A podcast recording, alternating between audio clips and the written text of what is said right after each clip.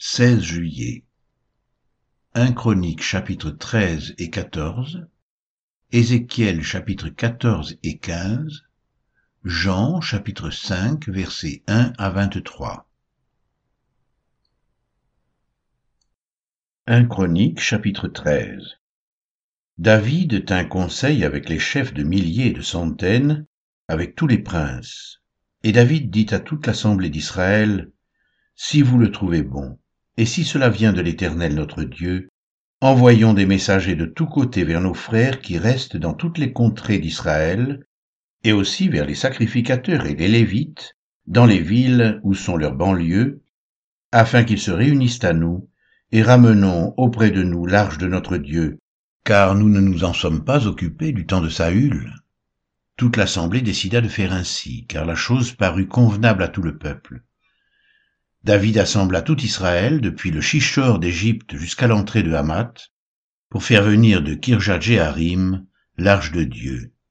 Et David, avec tout Israël, monta à Baala, à Kirjat-Jéharim, qui est à Juda, pour faire monter de là l'arche de Dieu, devant laquelle est invoqué le nom de l'Éternel, qui réside entre les chérubins. Ils mirent sur un char neuf l'arche de Dieu, qu'ils emportèrent de la maison d'Abinadab, Uza et Ajo conduisaient le char. David et tout Israël dansaient devant Dieu de toute leur force en chantant et en jouant des harpes, des luttes, des tambourins, des cymbales et des trompettes. Lorsqu'ils furent arrivés à l'ère de Kidon, Uza étendit la main pour saisir l'arche, parce que les bœufs la faisaient pencher. La colère de l'Éternel s'enflamma contre Uza, et l'Éternel le frappa parce qu'il avait étendu la main sur l'arche. Uza mourut là devant Dieu. David fut irrité de ce que l'Éternel avait frappé Uza d'un tel châtiment, et ce lieu a été appelé jusqu'à ce jour Péretz Uza. David eut peur de Dieu en ce jour-là, et il dit, Comment ferais-je entrer chez moi l'arche de Dieu? David ne retira pas l'arche chez lui dans la cité de David, et il la fit conduire dans la maison d'Obed Édom de Gath. L'arche de Dieu resta trois mois dans la maison d'Obed Édom, dans sa maison, et l'Éternel bénit la maison d'Obed Édom et tout ce qui lui appartenait. 1 Chronique chapitre 14 Hiram, roi de Tyr, envoya des messagers à David, et du bois de cèdre, des tailleurs de pierre et des charpentiers, pour lui bâtir une maison.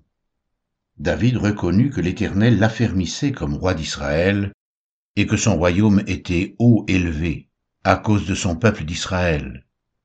David prit encore des femmes à Jérusalem, et il engendra encore des fils et des filles.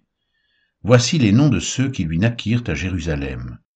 Shammua, Shobab, Nathan, Salomon, Jibar, Elishua, Elphélet, Noga, Népheg, Japhia, Elishama, Béliada et Éliphélet.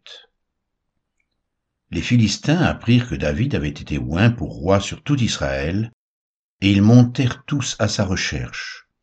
David, qui en fut informé, sortit au-devant d'eux. Les Philistins arrivèrent et se répandirent dans la vallée des Réphaïm. David consulta Dieu en disant, Monterai-je contre les Philistins, et les livreras-tu entre mes mains? Et l'Éternel lui dit, Monte et je les livrerai entre tes mains. Ils montèrent à Baal Pératsim, où David les bâtit. Puis il dit, Dieu a dispersé mes ennemis par ma main, comme des eaux qui s'écoulent. C'est pourquoi l'on a donné à ce lieu le nom de Baal Pératsim. Ils laissèrent là leurs dieux, qui furent brûlés au feu, d'après l'ordre de David. Les Philistins se répandirent de nouveau dans la vallée. David consulta encore Dieu, et Dieu lui dit, Tu ne monteras pas après eux. Détourne-toi d'eux, et tu arriveras sur eux vis-à-vis des mûriers. Quand tu entendras un bruit de pas dans les cimes des mûriers, alors tu sortiras pour combattre, car c'est Dieu qui marche devant toi pour battre l'armée des Philistins. David fit ce que Dieu lui avait ordonné, et l'armée des Philistins fut battue depuis Gabaon jusqu'à Gézer. La renommée de David se répandit dans tous les pays, et l'Éternel le rendit redoutable à toutes les nations.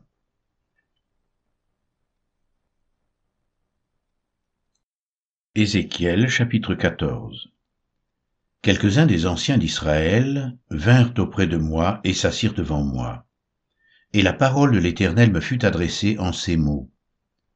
Fils de l'homme, ces gens-là portent leurs idoles dans leur cœur, et ils attachent les regards sur ce qui les a fait tomber dans l'iniquité. Me laisserai-je consulter par eux? C'est pourquoi parle-leur, et dis-leur, Ainsi parle le Seigneur l'Éternel. Tout homme de la maison d'Israël qui porte ses idoles dans son cœur, et qui attache les regards sur ce qu'il a fait tomber dans son iniquité, s'il vient s'adresser au prophète, moi, l'Éternel, je lui répondrai malgré la multitude de ses idoles, afin de saisir dans leur propre cœur ceux de la maison d'Israël qui se sont éloignés de moi avec toutes leurs idoles.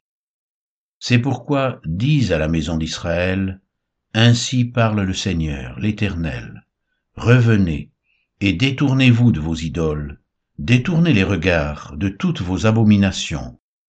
Car tout homme de la maison d'Israël, ou des étrangers séjournant en Israël, qui s'est éloigné de moi, qui porte ses idoles dans son cœur, et qui attache les regards sur ce qu'il a fait tomber dans son iniquité, s'il vient s'adresser au prophète pour me consulter par lui, moi l'Éternel, je lui répondrai moi-même. Je tournerai ma face contre cet homme, je ferai de lui un signe et un sujet de sarcasme, et je l'exterminerai du milieu de mon peuple, et vous saurez que je suis l'Éternel. Si le prophète se laisse séduire, s'il prononce une parole, c'est moi, l'Éternel, qui aurai séduit ce prophète. J'étendrai ma main contre lui, et je le détruirai du milieu de mon peuple d'Israël. Ils porteront ainsi la peine de leur iniquité. La peine du prophète sera comme la peine de celui qui consulte, afin que la maison d'Israël ne s'égare plus loin de moi, et qu'elle ne se souille plus par toutes ses transgressions. Alors ils seront mon peuple, et je serai leur Dieu, dit le Seigneur l'Éternel. La parole de l'Éternel me fut adressée en ces mots. Fils de l'homme, si un pays péchait contre moi en se livrant à l'infidélité, et si j'étendais ma main sur lui, si je brisais pour lui le bâton du pain, si je lui envoyais la famine, si j'en exterminais les hommes et les bêtes, et qu'il y ait au milieu de lui ces trois hommes, Noé, Daniel et Job, ils sauveraient leur âme par leur justice, dit le Seigneur l'Éternel. Si je faisais parcourir le pays par des bêtes féroces qui le dépeupleraient, s'il devenait un désert où personne ne passerait à cause de ces bêtes, et qu'il y ait au milieu de lui ces trois hommes, je suis vivant, dit le Seigneur l'Éternel, ils ne sauveraient ni fils ni fille, eux seuls seraient sauvés, et le pays deviendrait un désert. Ou si j'amenais l'épée contre ce pays, si je disais que l'épée parcourt le pays, si j'en exterminais les hommes et les bêtes, et qu'il y ait au milieu de lui ces trois hommes, je suis vivant, dit le Seigneur l'Éternel, ils ne sauveraient ni fils ni fille, mais eux seuls seraient sauvés. Ou si j'envoyais la peste dans ce pays, si je répandais contre lui ma fureur par la mortalité, pour en exterminer les hommes et les bêtes, et qu'il y ait au milieu de lui Noé, Daniel et Job, je suis vivant, dit le Seigneur l'Éternel, ils ne sauveraient ni fils ni fille, mais ils sauveraient leur âme par leur justice. Oui, ainsi parle le Seigneur l'Éternel. Quoique j'envoie contre Jérusalem mes quatre châtiments terribles, l'épée, la famine, les bêtes féroces et la peste, pour en exterminer les hommes et les bêtes, il y aura néanmoins un reste qui échappera, qui en sortira, des fils et des filles.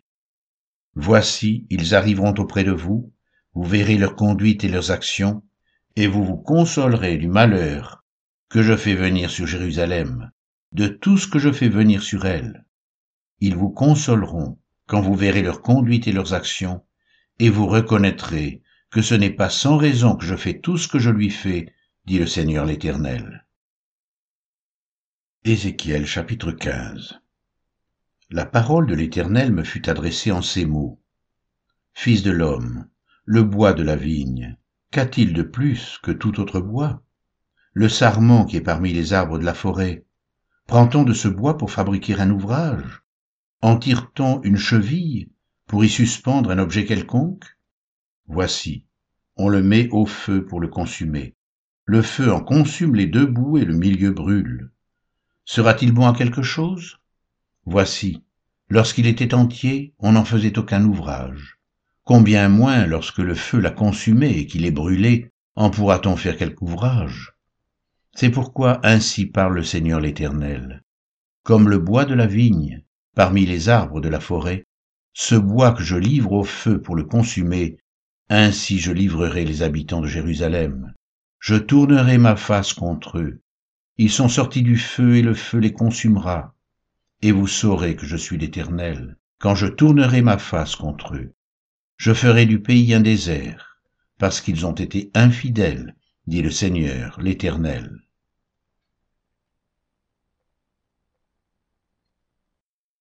Jean chapitre 5 versets 1 à 23 Après cela, il y eut une fête des Juifs, et Jésus monta à Jérusalem. Or, à Jérusalem, près de la porte des brebis, il y a une piscine qui s'appelle en hébreu Bethesda, et qui a cinq portiques. Sous ces portiques étaient couchés en grand nombre des malades, des aveugles, des boiteux, des paralytiques, qui attendaient le mouvement de l'eau car un ange descendait de temps en temps dans la piscine et agitait l'eau. Et celui qui y descendait le premier, après que l'eau avait été agitée, était guéri, quelle que soit sa maladie. Là se trouvait un homme malade depuis trente-huit ans. Jésus, l'ayant vu coucher, et sachant qu'il était déjà malade depuis longtemps, lui dit, Veux-tu être guéri? Le malade lui répondit, Seigneur, je n'ai personne pour me jeter dans la piscine quand l'eau est agitée et pendant que j'y vais, un autre descend avant moi. Lève-toi, lui dit Jésus, prends ton lit et marche. Aussitôt cet homme fut guéri, il prit son lit et marcha. C'était un jour de sabbat. Les Juifs dirent donc à celui qui avait été guéri, C'est le sabbat, il ne t'est pas permis d'emporter ton lit. Il leur répondit, Celui qui m'a guéri m'a dit, Prends ton lit et marche. Ils lui demandèrent, Qui est l'homme qui t'a dit prends ton lit et marche? Mais celui qui avait été guéri ne savait pas qui c'était, car Jésus avait disparu de la foule qui était en ce lieu. Depuis, Jésus le trouva dans le temple et lui dit, Voici, tu as été guéri, ne pêche plus de peur qu'il ne t'arrive quelque chose de pire. Cet homme s'en alla et annonça aux Juifs que c'était Jésus qui l'avait guéri. C'est pourquoi les Juifs poursuivaient Jésus parce qu'il faisait ces choses le jour du sabbat. Mais Jésus leur répondit, Mon Père agit jusqu'à présent, moi aussi j'agis.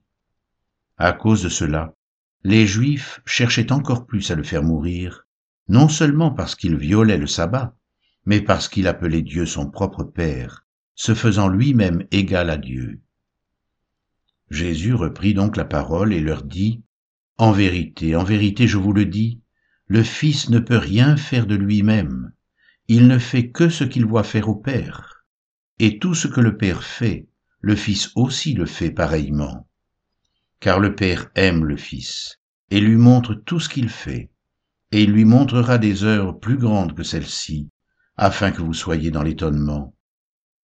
Car comme le Père ressuscite les morts et donne la vie, ainsi le Fils donne la vie à qui il veut. Le Père ne juge personne, mais il a remis tout jugement au Fils, afin que tous honorent le Fils comme ils honorent le Père. Celui qui n'honore pas le Fils n'honore pas le Père qui l'a envoyé.